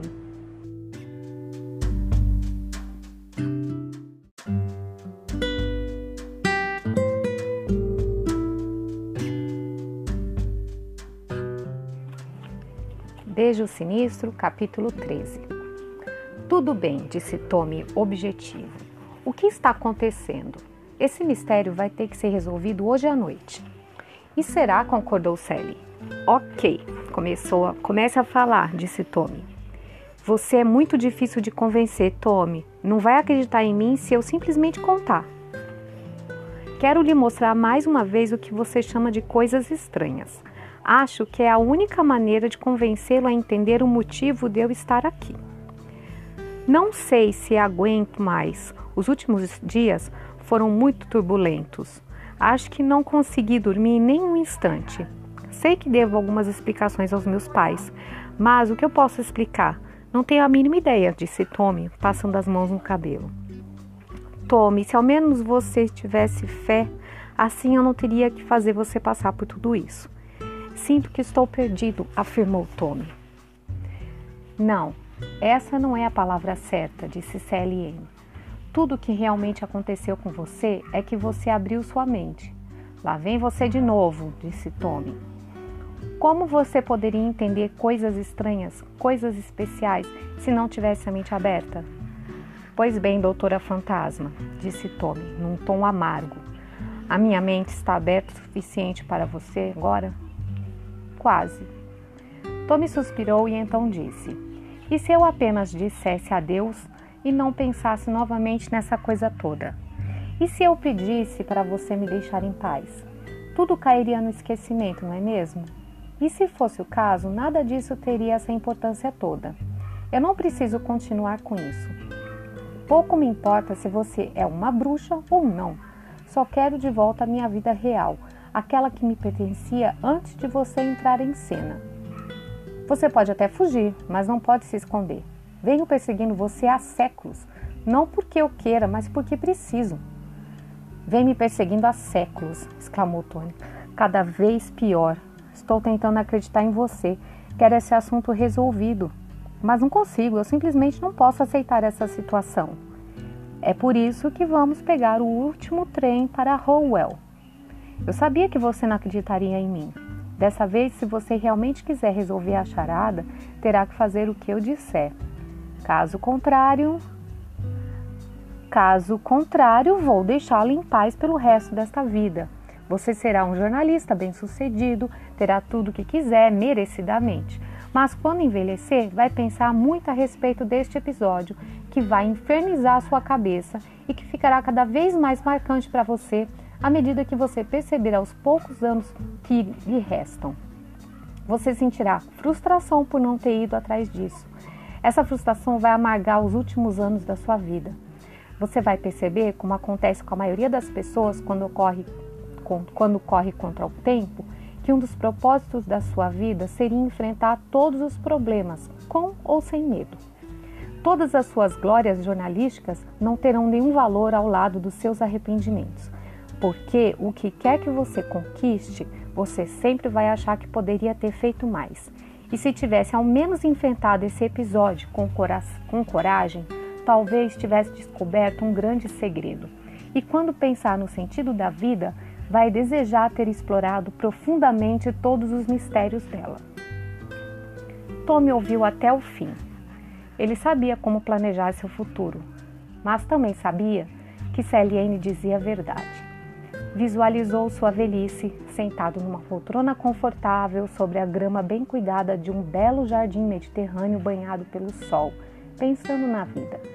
Sabia que o fato dele nunca ter perseguido perseguido o que os jornalistas chamariam de uma grande história o aborreceria. Também sabia que de alguma forma perderia a chance de explorar o potencial das vidas passadas, a clarividência, os fantasmas, coisas das quais o mundo quer saber mais a respeito há séculos. N continuava a olhar para Tommy, esperando que ele concordasse em pegar o trem. A chuva continuava a desabar. Eles estavam na plataforma e o barulho do trem chegando à estação interrompeu os pensamentos de Tommy.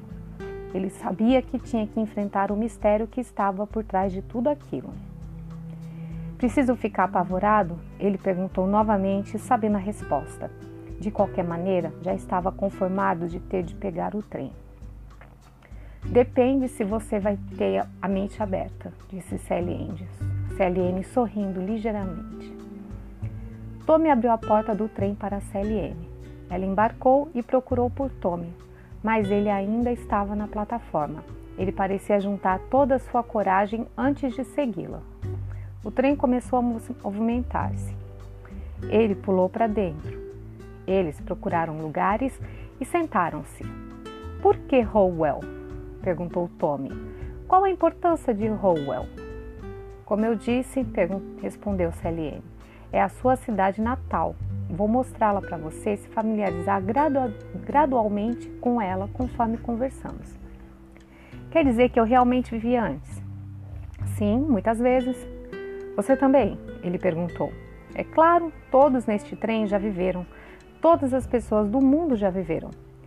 Para quê? perguntou Tommy. Calma, Tommy. Eu posso ser uma bruxa. Uma bruxa do bem, por sinal. Mas isso não significa que eu saiba resolver o enigma da vida, ela riu. Mas você sabe mais sobre isso do que eu, disse Tommy, que esperava esclarecimentos do que Sally, do que Sally N até então oferecia. Bem, eu posso torná-lo consciente dos acertos e erros de nossas vidas passadas. Posso indicar quais mudanças você queria fazer na sua última vida não sei de tudo, mas sei que vivemos de novo para ter uma segunda chance de corrigir as coisas em que falhamos da última vez. Todos temos que seguir em frente, mas se estivermos presos a alguma pendência, em cada nova vida precisamos de ajuda para superar o que quer que estejamos segurando. Complicado. Não posso fingir que entendo tudo o que você está me dizendo, disse Tommy intrigado. Celiene pensou por um momento e então disse: Observe isto. Está vendo o rapaz sentado ao lado da janela? Ela perguntou, apontando para o outro vagão. Sim, respondeu Tommy desconfiado. Posso lhe mostrar um pouco da história dele. Posso lhe mostrar como ele era nas vidas passadas. Tommy não estava disposto a desafiá-la depois de tudo que ele tinha passado, mas estava curioso para ver aquilo. Está bem, ele disse. É um jeito original de passar o tempo durante uma viagem de trem. Tommy tentava mostrar-se cético, mas Sally Anne sabia que ele já não era mais tão cético. Além disso, não faria mal algum. Primeiro, ela disse, você tem que me beijar. Como? Tommy, você e eu estamos ligados por um amor que é muito, muito antigo. O poder dele vem se consolidando há vários séculos. É um poder único e especial. É essa força que me permite lhe mostrar todas essas coisas estranhas. E é por isso que você tem que me beijar. Tommy pensou um pouco, sempre foi analítico. Achou que a afirmação de Celiene parecia lógica. Também notou que não sentia mais medo. Estava apenas curioso, muito curioso. Assim, por essa razão, ele se inclinou sobre a mesa que havia entre eles e disse: Venha cá então. Celiene se aproximou e eles se beijaram. No mesmo instante, Tommy caiu para trás no assento. Estava vendo estrelas. As cores de tudo no vagão mudavam a cada segundo. O homem para o qual Celiene havia apontado antes parecia brilhar.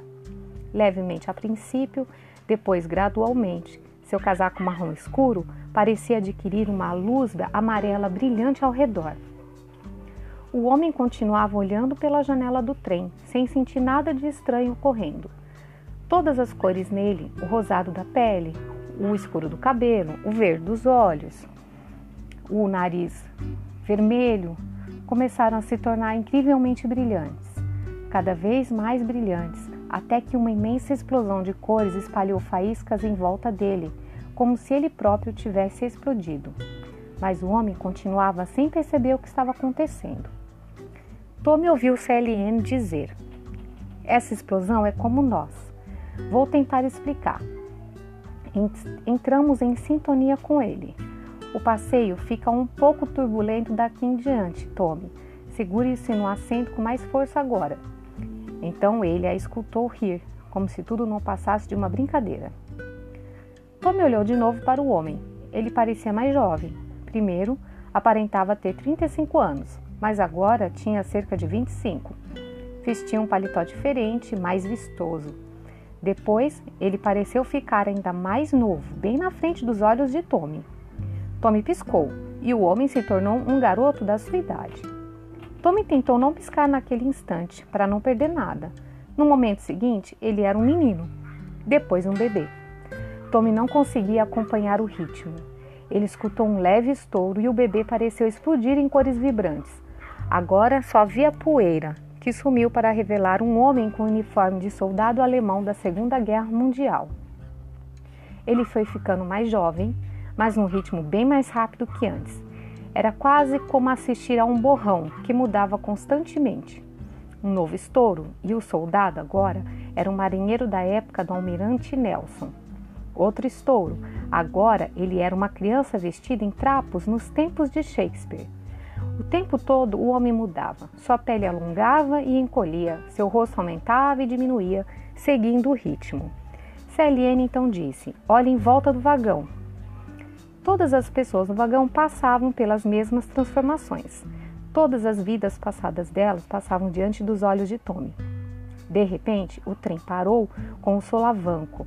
Agora, em vez de as pessoas no vagão estarem apenas sentadas, todas se levantaram e começaram a vivenciar importantes experiências de suas vidas passadas. Os homens que foram soldados nas vidas passadas estavam cobertos de sangue. Tommy podia vê-los sendo atingido por disparos. Ele os via contorcerem os rostos de dor. Ele ouvia os gritos.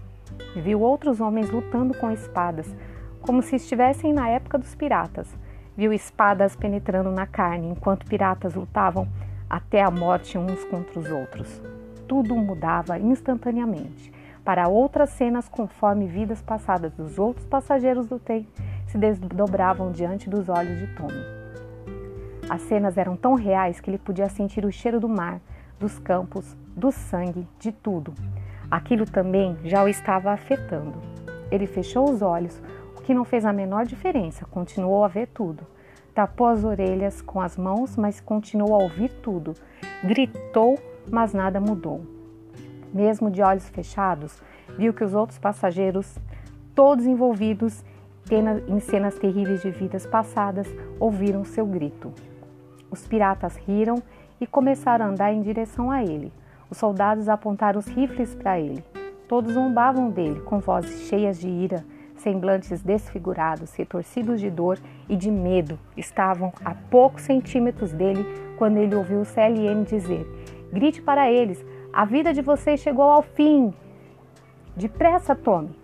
Sem hesitar, Tommy gritou: A vida de vocês chegou ao fim. Todas as horríveis, horríveis criaturas das vidas passadas dos passageiros explodiram no mesmo instante. Pedaços deles voaram contra janelas, poltronas e portas. Havia sangue espalhado por toda parte.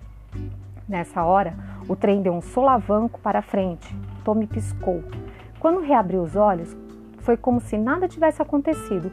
Ele estava ofegante e totalmente sem fôlego. Um ou outro passageiro olhou para ele. Agora todos pareciam completamente normais. Depois voltaram a ler jornais, conversar ou simplesmente olhar pela janela. CLN olhava para ele preocupada. Novamente, o único barulho que se escutava era o som do trem avançando na linha. Tommy espiou pela janela. Era dia, um dia brilhante e ensolarado. Mas quando ele e CLN tinham entrado no trem, eram nove horas da noite, estava escuro e chovia. Está tudo bem? Ele ouviu CLN perguntar. Deveria estar depois de tudo que passei? Perguntei Tommy.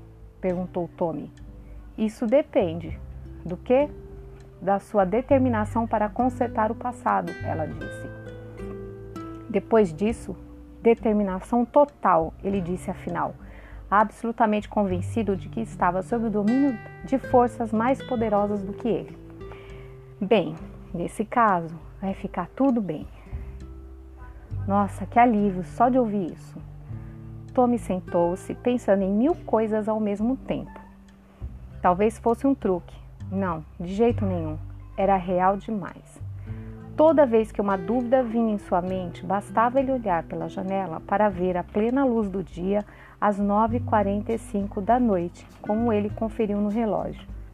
O trem parou na estação de Rowell e todos os passageiros se levantaram.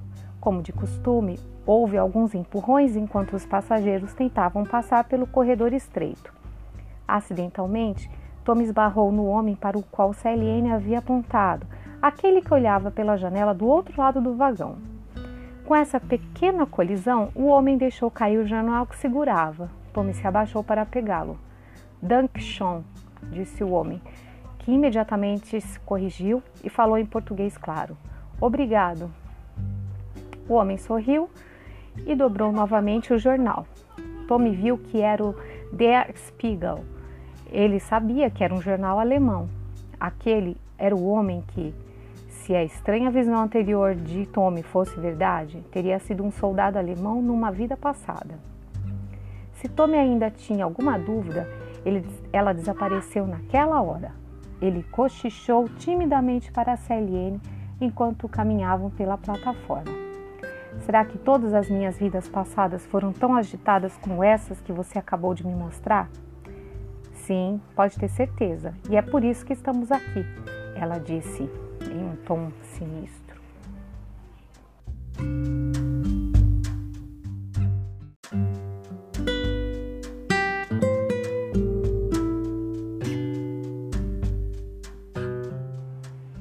Beijo Sinistro, capítulo 14 Venha conhecer a minha família, disse Celiene enquanto eles saíam da estação.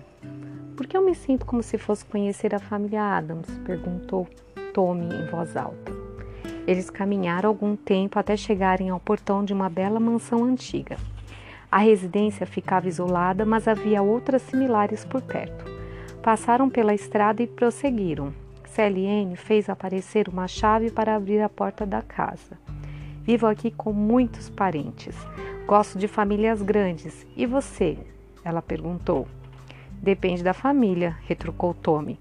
Conheço algumas que eu gostaria que fossem bem menores. Enquanto seguiam pelo corredor da casa de Celiane, Tommy se perguntava onde todos estariam. Estão fora trabalhando, respondeu Celiane, mais uma vez lendo o pensamento dele. Ela sorriu e ofereceu: Café? Celiane pediu a Tommy para que se sentasse no balcão da cozinha. Ele atendeu e em seguida disse: Não, nada de café, vamos direto ao ponto. Bem, ela disse, olhando para ele com ternura: Você está mais pronto do que nunca.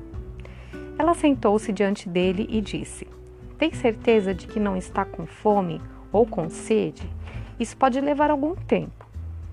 Não, Quanto mais cedo come começarmos, mais cedo terminaremos, disse Tommy, não com ironia, só para ser mais prático. Que racional. Tudo bem então, vamos lá. Sou uma bruxa do bem.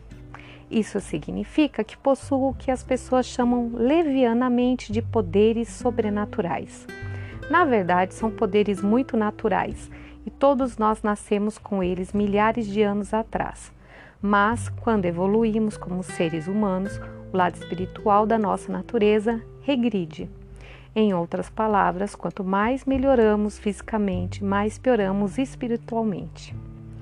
Calminha aí, disse Tommy, devagar com as palavras. Por quê? Você sabe o que é um espírito, não é mesmo? Sim, muito bem, é claro que sabe. De qualquer forma, a minha história, ou melhor, a nossa história, começou no Egito Antigo. Pedi para você ir com calma. Vamos prosseguir lentamente, senão fica difícil de acompanhar, implorou, implorou Tommy. Você era um príncipe, eu era uma serva. Você me tratava com ternura, enquanto todos me tratavam com maldade. Eu lhe prometi que, quando você morresse, sempre o ajudaria em suas vidas futuras. E como eu morri? Tommy perguntou. O seu pai, o rei, e a corte condenaram você à morte porque você não permitiu que eles me matassem. Eles diziam que eu era uma feiticeira, o que era verdade. Mas, como já disse, eu era uma bruxa do bem, isto é, só uso os meus poderes para ajudar as pessoas. Sei o que é uma bruxa do bem. Então, você tentou explicar que eu ajudava as pessoas, mas eles acharam isso uma grande afronta. Por quê? Porque eu era uma serva de classe social muito baixa. Como se atrevia a ajudar os reis? E claro, eles se assustaram com os meus poderes. O rei não era um homem ruim para a época. Ele sabia que você viveria de novo, mas aqueles eram tempos terríveis. Você ficou traumatizado com o fato de seu próprio pai ter ordenado a sua morte. Um dia antes de matarem você, nós conversamos a noite toda. Você estava numa masmorra, mas eu o visitei em espírito. Você estava apavorado. Eu prometi sempre estar com você. Atordoado, Tommy sentou-se em silêncio. Lágrimas rolavam pelo seu rosto. Ela as enxugou e em seguida beijou Tommy. Ele relaxou profundamente. Sentia-se à deriva, fora do próprio corpo. No momento seguinte, ele estava no céu com as estrelas, Parecia voar. Sentia o ar fresco, os unidos de sua própria velocidade enquanto flutuava sobre os continentes que eram como pequenos borrões abaixo dele. Ele sentia a força da terra puxando-o para baixo. No momento seguinte, estava numa masmorra escura e lamacenta, minúscula e abafada, com apenas uma vara como uma chama na ponta, com tocha antiga pendurada de qualquer jeito na parede. Sentiu odores que não sentia havia milhares de anos. Também lhe parecia que nunca havia saído daquela escura cela solitária. Sentiu o medo crescer dentro dele. Então ele teve uma visão de Celiene. Ela lhe falava que tudo ficaria bem, que havia uma vida após a morte. Não, isso não existe, ele se ouviu dizer. Existe sim, você tem que acreditar em mim. Vamos nos encontrar de novo. Você me salvou, então vou salvá-lo. Ele duvidava, mas parecia estar preparado para mais do que isso.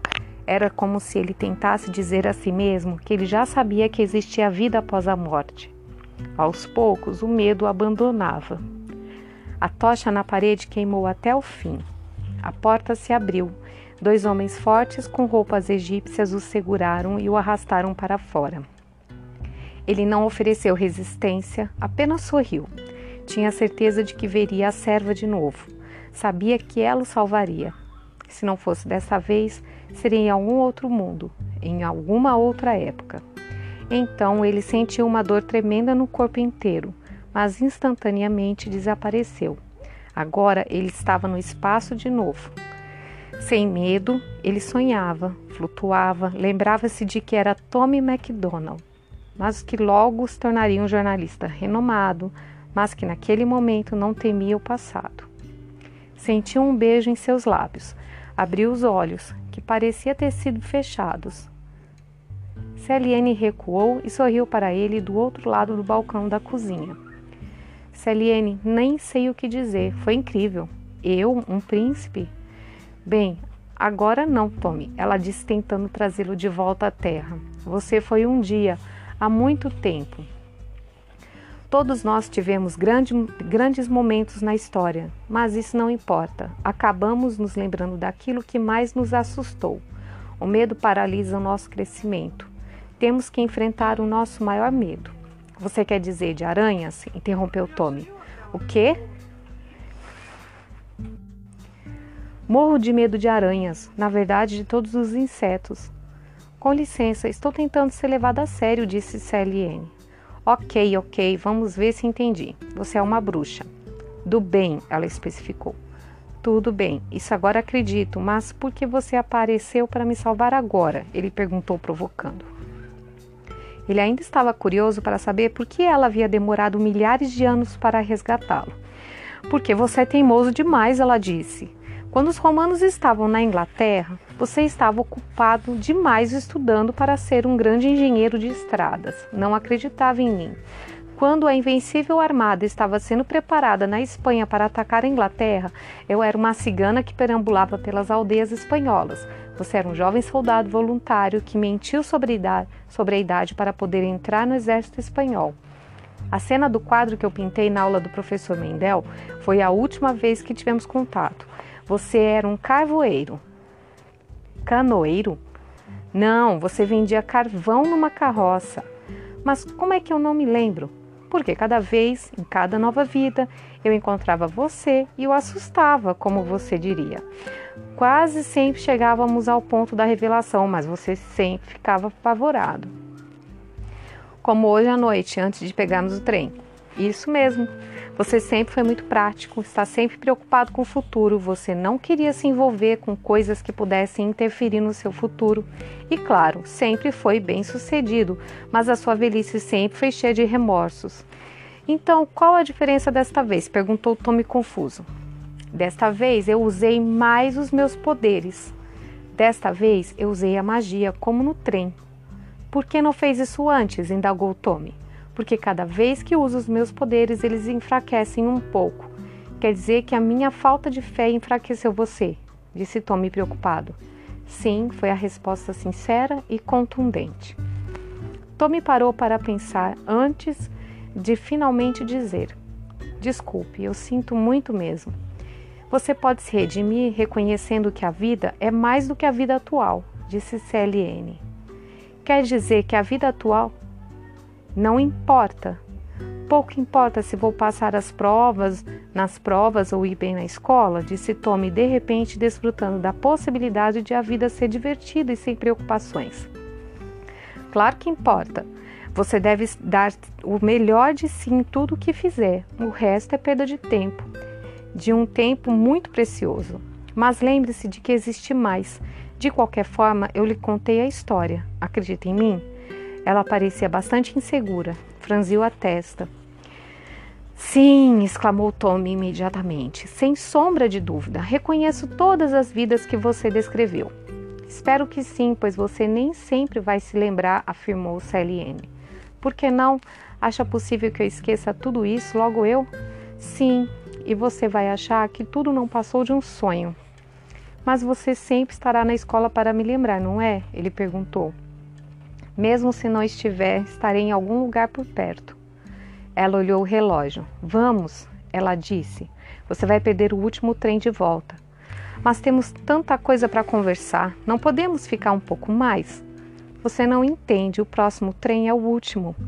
Instintivamente, Tommy sabia o que ela queria dizer. Seria de fato o último trem de volta. Então conversamos amanhã, certo?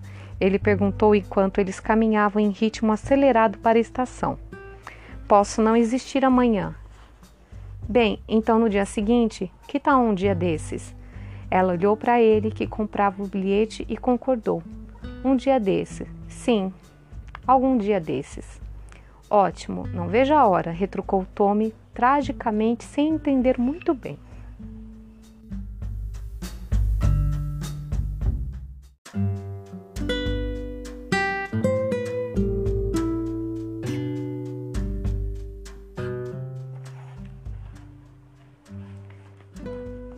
Veja-se nisso, capítulo 15. O que ele diria a seus pais? Imaginou os dois perguntando: Por onde você andou? Como que ele poderia responder que esteve no espaço sideral e no Egito Antigo? Pouco importa, esse é o meu segredo, ele pensou. Ou melhor, é o nosso segredo, ele imaginou CLN corrigindo. Tudo bem, ele retrucou em voz alta, é nosso segredo. Por onde você andou? indagaram os pais, um após o outro, quando ele tentava sem sucesso entrar de fininho pela porta da frente. Por aí, Tommy respondeu. Obrigada, isso realmente esclarece todo o mistério, não é? reclamou a mãe furiosa. No mesmo instante, o telefone tocou. Alô? disse a senhora MacDonald, irritada com a interrupção. Houve um silêncio enquanto a senhora MacDonald ouvia. Ah, entendo. Tudo bem. Então, senhora Dickens, sim, obrigada por ligar. Ela desligou o telefone. Quem era? perguntou o Sr. MacDonald. A senhora Dickens, mãe de CLN. Ah, a mãe da antiga namorada, disse o Sr. MacDonald, sorrindo. Então era com ela que ele estava, num encontro? Ajudando na lição de casa, de acordo com a senhora Dickens. A mãe de Tommy olhou para ele desconfiada. Sim, disse Tommy, aproveitando a deixa que a mãe de Celiane deu para ele. Isso mesmo, é aluna nova.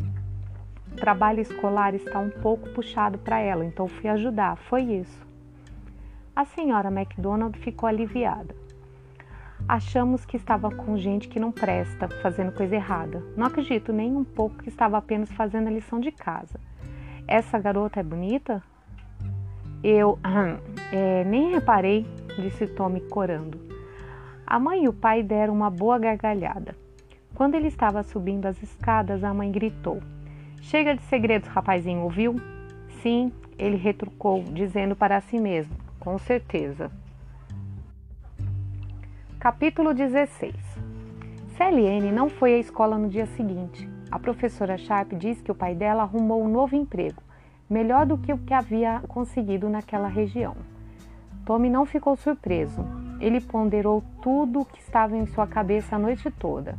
Ela havia feito a parte dela, agora o resto era com ele. É uma pena se a Eliane ir embora, disse George na hora do almoço. Pois é, a vida continua, não é? Claro, com certeza. Então você a beijou? perguntou George, decidido a descobrir os segredos realmente importantes que Tommy escondia. Bem, na verdade, sim. Isso! George gritou para toda a escola ouvir. Finalmente, Tommy MacDonald inaugurou o placar. Quatro vezes. E de goleada! Finalmente você cresceu! exclamou George. Muitas vezes, retrucou Tommy. Capítulo 17 Morrendo de curiosidade, Tommy foi até a biblioteca da escola depois da última aula, atrás de um mapa completo da região. Encontrou um, mas teve a impressão de que não acharia o que estava procurando e não achou. Ele procurava Rowell, local onde CLN morava, a cidade natal dele, pelo que ela dizia. Mas ele sabia que era apenas um toque de esperteza dela para atraí-lo. Nenhum mapa mencionava Rowell, o lugar não existia. Ele não ficou preocupado. Naquela noite, ele foi até a estação do trem, observou todos os destinos, Rowell não estava lá, nem nas tabelas dos horários. Nenhum funcionário da ferrovia conhecia esse lugar. Ele não se surpreendeu. Na volta da estação, ele viu um homem na fila de táxi lendo um jornal estrangeiro chamado Der Spiegel. Tommy reconheceu o homem. Esse homem, ao dobrar o jornal para pegar o táxi, reparou em Tommy. Não perca o seu bilhete do trem, ele comentou com Tommy. Você pode querer ajudar algum dia, alguém um dia. O táxi desapareceu na curva da esquina. O meu bilhete. Tommy se espantou. Então ele vasculhou os bolsos da calça até encontrar um pedaço de papel amarrotado.